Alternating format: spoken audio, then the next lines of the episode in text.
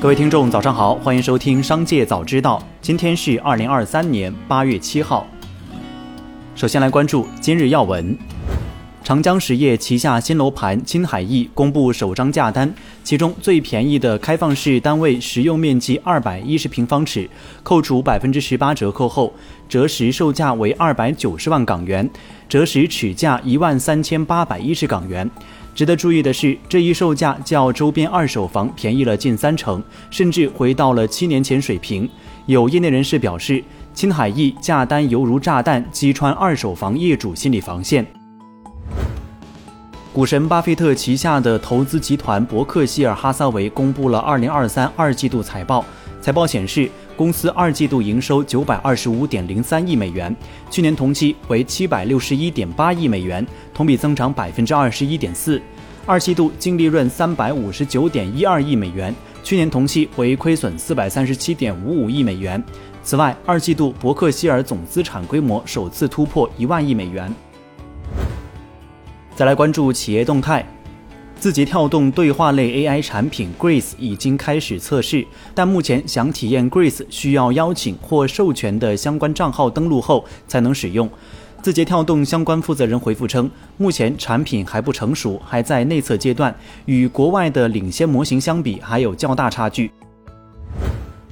对于当下房地产市场是否已经处在拐点，王石提到。中国房地产目前处于调整期，会面临如流动性问题在内的诸多挑战，但我们有着庞大的市场，同时相关政策的出台，相信是可以克服挑战的。对于房地产行业未来的发展机会，王石提到，房地产大规模的建设拆迁已经过去了，整个城市中心功能需求的改变现在才刚开始，对企业而言，其中存在着许多机遇。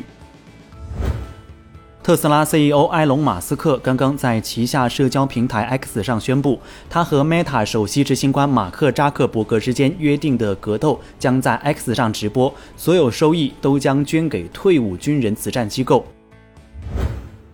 苹果公司正在加强其生成式人工智能方面的专长，以将其应用于 iPhone 和 iPad。这家总部位于库比蒂诺的科技巨头正在加利福尼亚、西雅图、巴黎和北京的办公室招聘数十个职位，这些职位将从事大型语言模型工作。所有这些岗位的招聘广告均在四月至七月间发布。彭博社上个月报道称，苹果公司去年年底开始试验自己的类 Chat GPT 工具。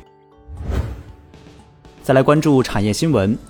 美国纽约州际交易所的可可期货价格近期一度达到三千五百六十九美元一吨，为二零一一年三月以来的新高。分析师警告称，成本上涨和极端天气频发威胁着科特迪瓦和加纳等可可主要生产国的产量。据估计，二零二三年科特迪瓦的可可豆产量将同比下降百分之二十。该国的可可豆产量占到全球总产量的百分之四十。目前，全球主要巧克力制造商瑞士的瑞士联和美国的好时公司都已发出警告称，未来巧克力或将涨价。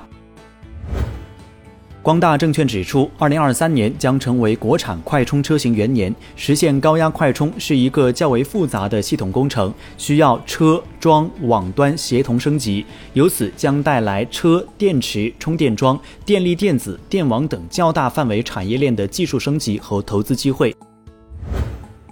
最后，再把目光转向海外。从三号起，美国富国银行大量客户通过社交媒体联系富国银行，声称他们无法提取自己账户中的资金，或其账户中的资金消失不见了。富国银行表示。由于技术故障，有部分客户确实无法看到他们账户上最近的存款交易。目前故障仍未完全得到解决，技术部门正努力尽快解决。银行呼吁受影响的客户联系他们。这并不是富国银行的客户第一次遇到类似的问题。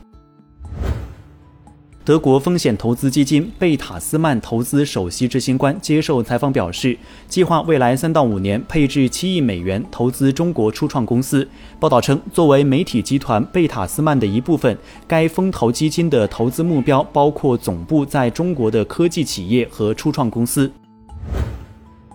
近日，韩国统计厅最新公布的数据显示，截至去年十一月，六十五岁以上的韩国老年人口总计九百零四点六万人，其中一人户家庭为一百九十七点三万人，占到了百分之二十一点八，均创历史新高。据泰国旅游和体育部近日数据，今年前七个月，泰国旅游业总收入为一点零八万亿泰铢，其中外国游客贡献了六千三百八十一点六亿泰铢。前七个月进入泰国的外国游客数量超过一千五百万人次，同比增加百分之三百八十四。泰国旅游和体育部预计，旅游业总收入达到二点三八万亿泰铢。尽管前七个月泰国的旅游业看似火爆，但外国游客数量仍远低于疫情前的水平。以上就是本期《商界早知道》全部内容，感谢收听，下次再见。